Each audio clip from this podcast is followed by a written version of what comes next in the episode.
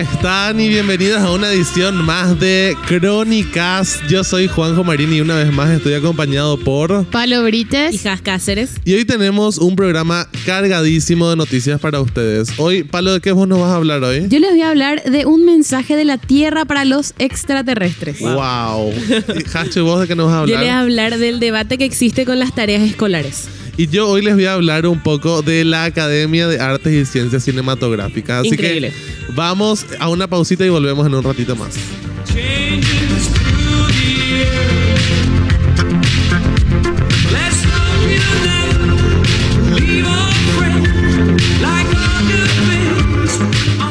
Bueno, Palo, a ver, ¿de qué nos vas a hablar hoy? Bueno, les voy a contar, de- les voy a hablar de un mensaje que se lanzó al, al- al espacio por un astrónomo que se llamaba Carl Sagan. Él lanzó un, un mensaje a los extraterrestres. Wow. para que alguien en el espacio encuentre y sepa que nosotros estamos acá. Este mensaje se lanzó el 2 de marzo de 1972 Ah, wow. y em, se lanzó en una, en una sonda espacial no tripulada que se llamaba Pioneer 10, o sea 10, desde el Cabo Cañaveral en Florida. Su destino era Júpiter y luego el borde de nuestro sistema solar. Lo que sí es que este, este señor, Carl Sagan, se, se juntó con su amigo que se llamaba, les voy a decir el nombre del amigo, el apellido es Drake. Y mientras tanto ellos estaban ahí listos para tirar el mensaje a quien Claro. quiera recibir. Fran Drake. Ajá. Se llamaba el amigo. Entonces ellos se juntaron y dijeron, bueno, nosotros vamos a lanzar este mensaje y nosotros queremos que los extraterrestres sepan que nosotros estamos acá. Nosotros somos seres humanos y estamos en el planeta Tierra. Ese era el mensaje que ellos estaban lanzando. Entonces ¿Eso, agarraron- ¿Eso decía el mensaje? Eso, pero ellos pusieron de, de cierta forma como para que se entienda supuestamente. Ajá. O sea, ellos decían que eh, las matemáticas son una- un idioma universal, Ajá. pero lo demostraron en el mensaje de una, de, de una forma muy particular. Eh, pues imagínense que eh, ustedes están en el océano y alguien les envía, están, están solos en el océano y alguien les envía un mensaje para que ustedes se puedan ubicar. Y e- ese mensaje pone los faros que están alrededor de ustedes, Ajá. con las distancias. Entonces eso mismo utilizaron ellos con los planetas, porque claramente no podían poner, este es el planeta Tierra y nosotros estamos Ah, acá, porque claro. claramente no van a entender. O sea, le mandaron un mensaje con, con un mapa, vamos. con un, un mapita, un mapita del tesoro más o menos. La X era entonces planeta Tierra. Exactamente, entonces ponen el sol de nuestro sistema solar, ponen el sol y los y dibujan los diferentes, o sea, creo que a- a- ponen hasta hasta Júpiter, Ajá. los planetas que están y eh, al lado de los planetas pusieron eh, una imagen de un hombre y de una mujer para que sepan bueno, esto que está acá van a ver en este planeta que está acá. Así somos. Así somos y estamos acá por si quieran venir a visitarnos, más o menos era. Entonces, eso me pareció muy interesante porque eso se lanzó y está ahí para claro, que el se popular encuentre. a quien corresponda. a quien, a quien le llegue este mensaje. A quien quiera al que recibir. quiera recibir, exactamente. Y me pareció más muy interesante cómo se juntaron y dijeron, bueno, nosotros vamos a lanzar un mensaje para que alguien nos encuentre. Queremos que sepan que estamos acá. Claro, porque ahí abre el debate también de ¿será que alguien nos va a responder en algún momento? ¿Será que va a llegar el mensaje? Claro. Que van a entender el mapita, el, Claro. el dibujito. Exactamente. ¿Ya llegó? ¿Alguien vio el mensaje? Y sobre todo, ¿será que les Ignoró el importa? mensaje. El vistazo. Exactamente, el vistazo. claro, porque eso puede pasar. O sea, ¿cómo nosotros sabemos si es que recibieron o no el mensaje? O no, no sabemos si nos están escondiendo que ya recibieron, que le enviaron el, bueno, recibido. ¿Entendés? Claro, porque imagínate hace cuánto ya mandaron y no sabemos nada. Está Supuestamente. en silencio. Está ahí. Claro. Creemos que. ¿Qué sabemos si es que en realidad nos están escondiendo la información? No sabemos. ¿Quién sabe? Misterio sin Si resolver. alguien sabe, por favor, nos responde a este, a este post. Nos pueden escribir al Instagram o al Facebook. Bueno, Palo, muchísimas gracias. Vamos a una brevísima pausa y volvemos en un ratito más.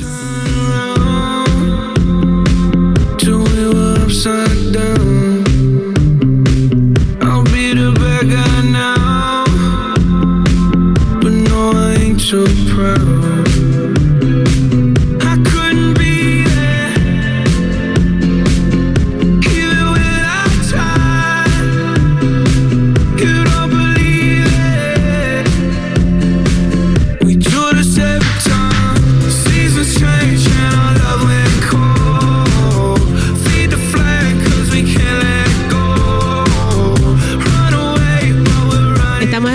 Circles de Post Malone.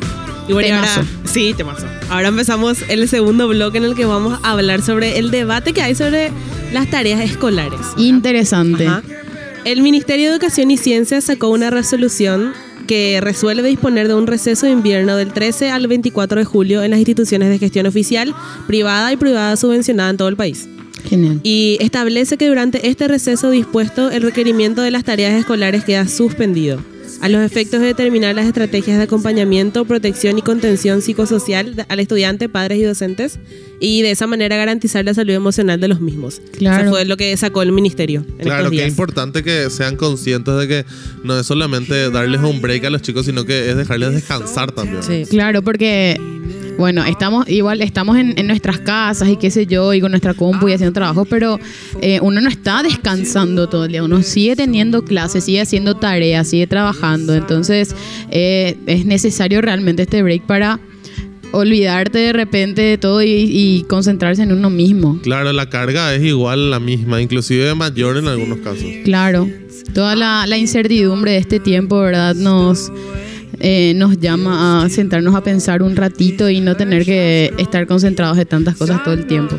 Y sí, y las tareas escolares muchas veces llegan a, a convertirse en un debate con los hijos, a algunos jóvenes y a los, a los niños, ¿verdad? Les cuesta mucho hacer esos deberes.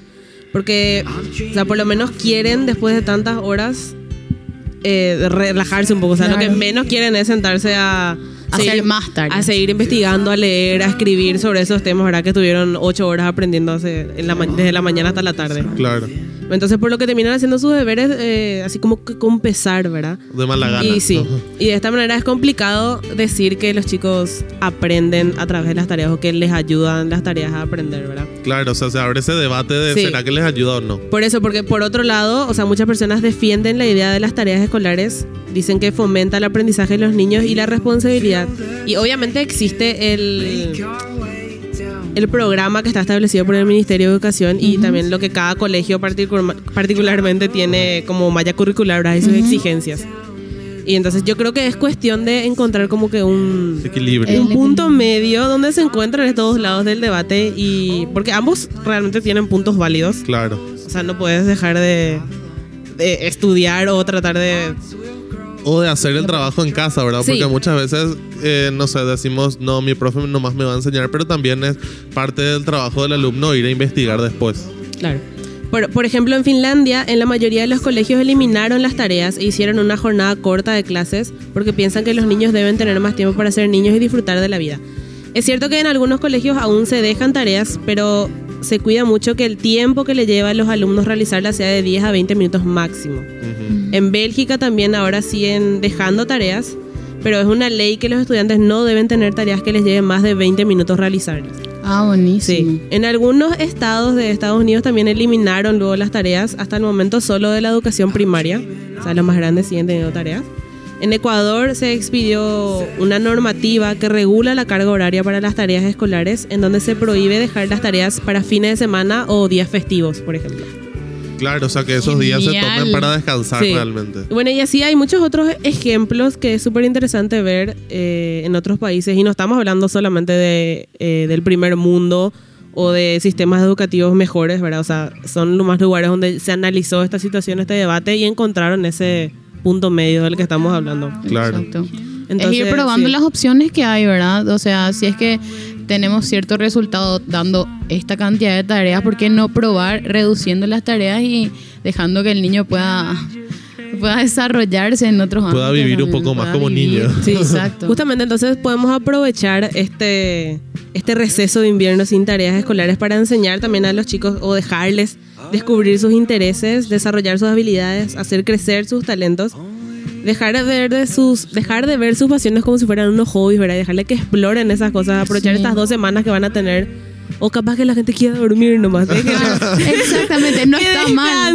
No está mal. Que hagan un rati- que pasen tiempo relajándose, ¿verdad? Eh, en vez de estar aprendiendo, no sé, memorizándose la tabla periódica o la tabla de Claro, multiplicar, ¿verdad? Porque nunca pararon los chicos, nunca, nunca descansaron. O sea, es- creo que ahora es un buen momento para descansar, dormir un poquito hasta, hasta tarde Ajá. y estar en familia. No, claro, porque es súper importante sobre todo para los más chicos, porque si es que no aprenden, qué sé yo, a jugar o a divertirse, a, a, no sé, mover esa imaginación, nunca más van a volver a hacer eso. Entonces es súper importante y súper crítico que en este momento de su vida ellos se tomen el tiempo de, jugar, ¿verdad? Simplemente. Entonces vamos a otra brevísima pausa y volvemos en un ratito más.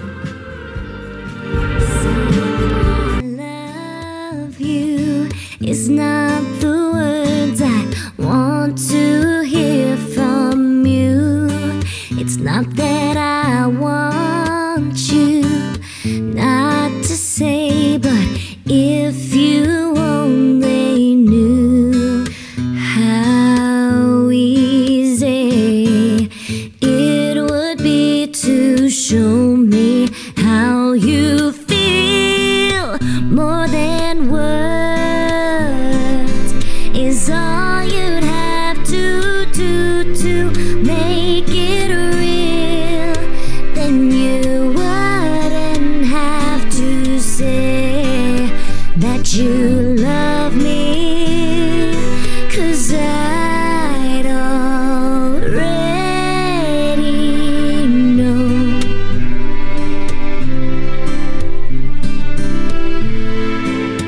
estamos escuchando More Than Words de Rock of Ages y yo vengo a hablarles de un tema fantástico. ¿De qué nos vas a hablar hoy, Juan? Vamos a hablar un poco de la Academia de Cine y Me la encanta. ciencia cinematográfica, como es su nombre oficial. Wow. Bueno, a ver, para empezar vamos a hablar de cuándo se crea, ¿verdad? El- la Academia de Artes y Ciencias Cinematográficas, o AMPAS, fue creada el 11 de mayo de 1927 en Los Ángeles, California. ¿Para qué se crea la academia? Para promover la industria de cine de ese país. Imagínense, ya van a ser casi, falta un poquito, en 7 años se hacen 100 años del inicio de esta, de la Wow. famosa academia, ¿verdad? Entonces, la primera pregunta que todos nos hacemos, ¿verdad? Y que yo creo que todos queremos saber es, ¿cómo yo soy miembro de la academia? Claro, ¿quién es la porque siem- quién es la academia? la Claro, academia? Siempre escuchamos así en los discursos, ¿verdad? Que Gracias dicen, a la academia, academia. gracias, pero ¿quién es la academia? Sí. Exactamente. La academia es un conjunto de personas que se dedican al cine, ¿verdad? Donde entran los productores, los directores, los actores, los guionistas, directores de fotografía, los de vestuario, los de maquillaje, un montón de gente. Es de la gente más entendida entonces para es el círculo más selecto Sí. de, Hollywood, ¿verdad? Pero dentro de su, del círculo selecto en realidad son más de 6.000 personas. Wow. Imagínense, un Una montón pregunta. de gente. Tengo una pregunta. ¿Son todos de, de Estados Unidos? No. Ahora mismo, al comienzo sí eran todos estadounidenses, pero hoy en día se abre a todo el mundo. ¿verdad? Ah, buenísimo. Entonces, ¿Y cómo uno Forma entra? parte. Sí, bueno, ¿cómo? a diferencia de, de la Academia de Cine de España, porque estuve leyendo un poco ayer al respecto, para la Academia de Cine de España vos tenés que aplicar. O sea, vos Ah. completás un formulario, quiero tu, ser parte. tu currículum, ¿verdad? y te aceptan o no, y vos tenés que pagar como un fee para, para ser parte de la Academia Ah, de Cine ok. Hay de ahí. España. Hay de que pagar. Pero ojo, esa es la Academia de Cine de España, ¿verdad? Estamos- cuando hablamos de la de Hollywood, se hace por recomendación. O sea, una Ah. persona que está dentro de la academia te tiene que recomendar. O sea, es súper selecto. Es súper selecto. O sea, esa es la forma más difícil de entrar, ¿verdad? Y es Sí, por la forma en la que más gente entra también eh, al mismo tiempo, ¿verdad? Por más de que suene como que al revés. Ok. Eh, pero la otra forma, o sea, la segunda forma de entrar es siendo nominado al Oscar. ¿Verdad? o sea, Ah, cualquier persona que sea nominada al Oscar directamente es parte de la academia. Pero no el mismo año, obvio. Ese- desde- a partir de ese mismo año. O sea, Y, pero, o sea, vos podés votar. no, no, no. Es después de los premios. Ah, ah, claro. O sea, los premios, como los premios son en febrero, vos empezás desde el momento del- de la nominación hasta que. Porque termine. ya está nominado, ya está. ya- ya- Exactamente. ¿Ya, sos, ya, ya, ya sos mie- miembro de la academia para siempre o por ese año? No, 10 años dura la membresía. Ok. Cada persona puede, o sea, puede estar dentro de la academia durante 10 años porque se quiere evitar que esa gente que se retira del cine siga participando por más de que ya haya pasado su época, ¿verdad? Ok. Y hay diferentes, como que diferentes requisitos para que vos puedas ser recomendado, ¿verdad? Porque una vez que se te recomienda, obviamente te tienen que aceptar o no, ¿verdad? Pero, por ejemplo, para los directores de cine, si es que vos querés ser parte de la academia, tenés que tener por lo menos dos créditos en la película en los últimos 10 años, ¿verdad? Y Ok. algo súper importante es que vos podés ser solamente como dentro de un rol, nomás podés estar dentro de la academia. Ah, bueno. ¿Qué significa eso? No puede Ah. ser act- eh, actor, y director. No, exactamente. Vos tenés que ser director y sos director dentro de la Ah, academia. espera un poco, o sea, los que están adentro como director, ellos votan en la categoría solamente de dirección. Ahí vamos, ahí vamos a las- al, al siguiente punto cuando hablemos de, la, de las elecciones del Oscar específicamente Ah, ok. te, te- te explico eso. Pero Ok. el punto es que vos tenés que ser, o sea, si vos sos parte de la academia, tenés que ser como lo que sos. O sea, si sos director, sos Ajá. director. Si sos actor, sos Ok. actor. Elegir Y- uno. Claro, exactamente. eh, decidiste, ¿verdad? Y lo importante es que eh, dentro de esa categoría tenés que cumplir tus requisitos. O sea, por ejemplo, no es que si yo soy, eh, qué sé yo, director hoy y mañana actúo y mis créditos son como que en esas dos películas diferentes, en los 10 años no vale. En los 10 años tienes que mantener un rol. Claro, un rol y por lo menos lo- la cantidad que, que se necesita. Por ejemplo, creo que para los animadores son cuatro créditos en los últimos 10 años, algo así es. Como que tienen diferentes... Diferentes Requisitos. Claro, diferentes requisitos. Ok.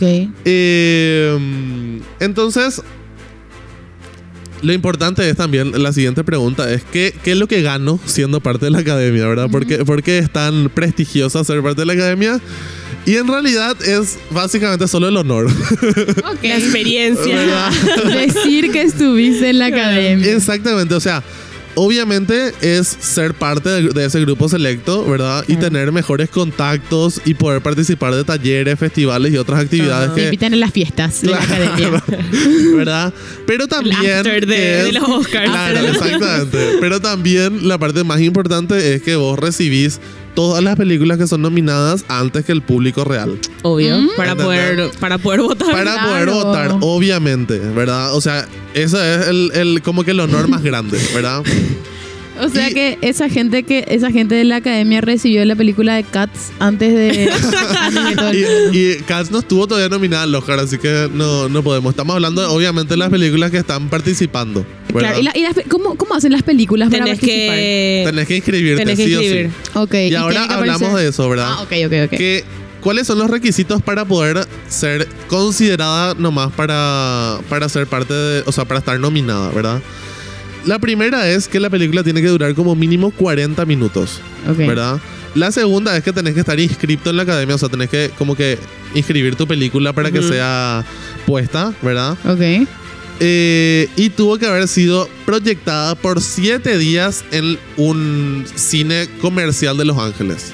Ah, Ah, de Los algo- de Ángeles, Los sí o sí. Ángeles, sí o sí. Eh, y entonces, ¿qué pasa ahí? Ahí entra a un voto de dirección de guion. Los directores y los técnicos votan, ¿verdad? A un montón de películas. A todas las películas que se escriben, se vota, ¿verdad? Todos los directores, técnicos y guionistas votan a sus cinco favoritas. ok. Y para hacer, esto es en el caso de mejor película, ¿verdad? Para recibir la nominación a mejor película, uno tiene que tener el 5% de los votos de, de la academia, sí o sí. Ok.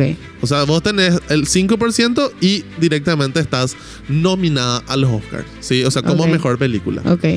Y hay algo súper importante, que hay cinco festivales principales que son donde se estrenan la mayor cantidad de películas que posteriormente van a estar nominadas al Oscar, ¿verdad? El Sundance es un festival donde, obviamente esto hay que aclarar, cada festival como que tiene su target, ¿verdad? O sea, no es que vos eh, estrenás tu película en cualquier festival, ¿verdad? La mayoría de las películas con bajo presupuesto se estrenan en el festival de Sundance. Ok. ¿Por qué? Porque buscan que los estudios compren esas películas. Eso, para eso se estrenan en ese lugar. Después está el mejor festival de cine, en mi, en mi eh, opinión, que es el Cannes, ¿verdad? Que es el Claro. más dramático, el más chic, el más top, ¿verdad? O sea, busca la elegancia, ¿verdad? Sí, Eso- la, la alfombra trata. roja de, de- de ese festival es La impresionante. alfombra roja de Cannes es casi. Compite los con el Met. Eh, después está el Festival de Venecia, que es el más viejo, ¿verdad? El, y, ahí se estrenan los que sí o sí van a estar nominadas. Y aparte van a ser un éxito comercial, ¿verdad? Ok. ¿Ese es, el está ¿Ese es el de dónde? El de Venecia. Ok. de Venecia. Después está el Telluride, que es donde se estrenan las películas más como que con más impacto. O sea, los que buscan un impacto social se estrenan en ese lugar.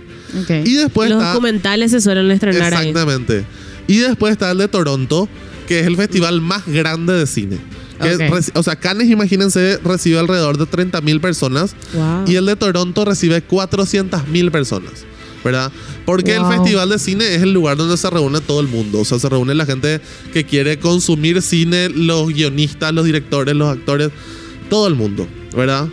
Pregunta, ¿se sientan y ponen a- se ponen a ver todas las pelis de una? No, se estrenan por día. por Ok. día. Pero tiene Sería todo. muchísimo. Sería muchísimo. Pero tiene todo el protocolo, ¿verdad? De la alfombra roja. O sea, es como que mucho Todos más que días. solamente eh, sentarte a ver la película. Wow, ¿verdad? ok. Es todo el Es la show. experiencia. Exactamente, Es la la experiencia. Bueno, y ahora hablemos un poco de cómo votas, ¿verdad? Ok. Que es la parte más, la parte como que más importante. Como hablábamos hace rato, cada uno tiene un rol dentro de la academia, ¿verdad?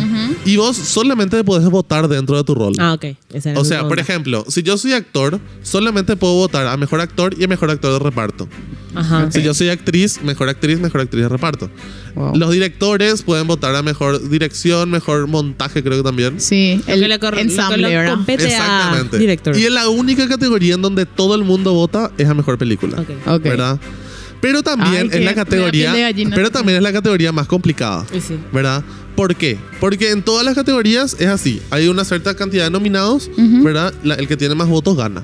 Simple. ¿Verdad? Ok. Mayoría simple sería. Pero ¿qué pasa con la categoría de mejor película?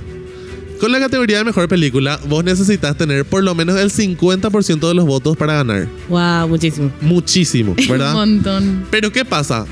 A cada miembro de la academia se le da, ponele que haya 10 nominados, ¿verdad? Se le da una tablita con los 10 con 10 lugares y ellos van como que rankeando sus películas, ¿verdad? Entonces, ¿qué pasa? Si es que en el primer voto la, la persona no llega a la cantidad necesaria, se elimina la última, la que tiene menos votos, y se le da al de la segunda opción, al que venía después de ese.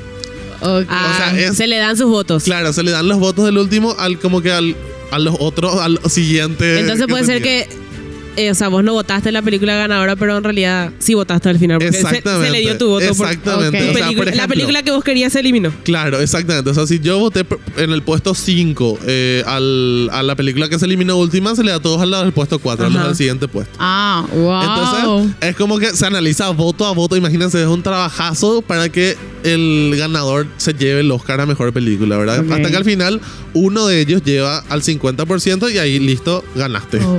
¿verdad? Qué, qué impresionante entonces lo de, lo de este año, ¿verdad? Cuando Parasite. Claro. O sea, Sí. que es un- la primera película extranjera en ganar Mejor, película. película. Porque, o sea, está la categoría de mejor película extranjera que también ganó. Claro. Sí. Pero ganar como mejor película siendo una película Claro. extranjera es muchísimo. Que Sí. tanta gente haya votado y que, no sé. Claro, imagínense. Para los que no Igual- hayan visto, por favor, vean la película Sí. muy buena. O sea, imagínense si estamos hablando de 6.000 personas, por lo menos 3.000 votaron Sí. por Parasite para que, para que gane. Imagínense. Exactamente. Y yo estoy En las dos totalmente de acuerdo. categorías. Claro. Sí. Bueno, y ahora para ir terminando, les voy a dar, según la BBC, hay cinco cosas, que, cinco cosas y un extra Ok. que tenés que tener para ganar a mejor película. Ah, wow. ¿Verdad? La primera es que, la peli- que sea una película larga. Porque según BBC, a los miembros de la academia les gustan las películas que duran. Ok. Claro. ¿Verdad? Irishman. Claro, acá. por ejemplo. Once Upon a Time in Hollywood. Ojo a que el éxito de taquilla no es un premio automático. O No. sea, que vos Ok. ten- la rompas en la taquilla no significa que ganes. Por eso las películas superhéroes nunca estuvieron nominadas a, na- a nada. Exactamente. Segundo, tercero, perdón, que sea un drama. La categoría con- que más películas tiene es el drama. O sea, la, Sí. la- la mayor cantidad de Oscars se van a los dramas. Ok. Una Un comedia gran- gana raramente. Exactamente. Sí. Un gran presupuesto no garantiza el Oscar. Ojo. O sea, no, que vos tengas mucha plata para la película no te garantiza el Oscar. Y por último es estar en la temporada de premios, ¿verdad? Porque en ese tiempo vos vas como que haciendo tu campaña política para ganar los votos, ¿verdad? Ok. O sea, tenés que estar en los premios, tenés que estar en los Golden Globes, tenés que estar en los BAFTA, en todos los premios que, que se entregan tenés que estar. Ok. Los que vienen antes de los Oscars. Claro. Y el último, el extra. El extra, eh, personalmente, que estoy de acuerdo con BBC, es tener la Meryl Streep. porque, porque Por la- supuesto porque- que sí. porque La ella- fórmula secreta. Exactamente. Es una de, los pocos, de las pocas actrices que ha estado en la mayor cantidad de películas que ganaron los Oscars con Morgan Freeman, Colin Firth, Ralph Fiennes, Dustin Hoffman, Jack Nicholson, Beth Grant, Bernard Hill, Diane Keaton, Shirley MacLaine y Talia Shire.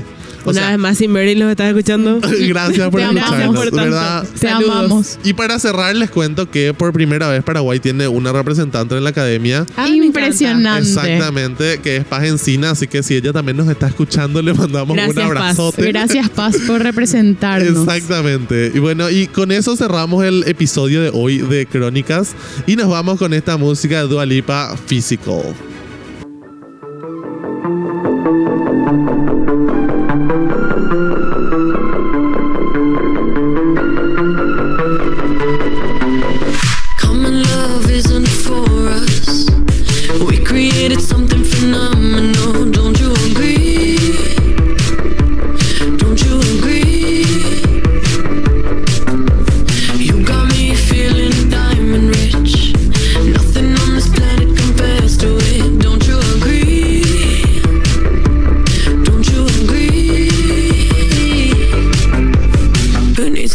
Sleep when I got you next to me? All night,